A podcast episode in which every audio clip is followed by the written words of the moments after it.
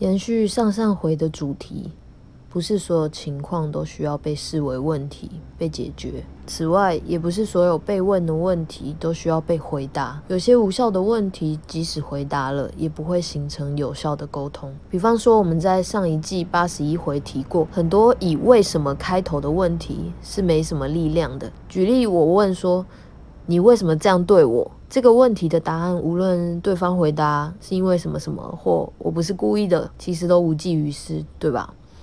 最重要的是，我们都感觉得到这问题背后藏了一个需求，所以不去回答问题，而是去问：我做了什么让你不舒服的吗？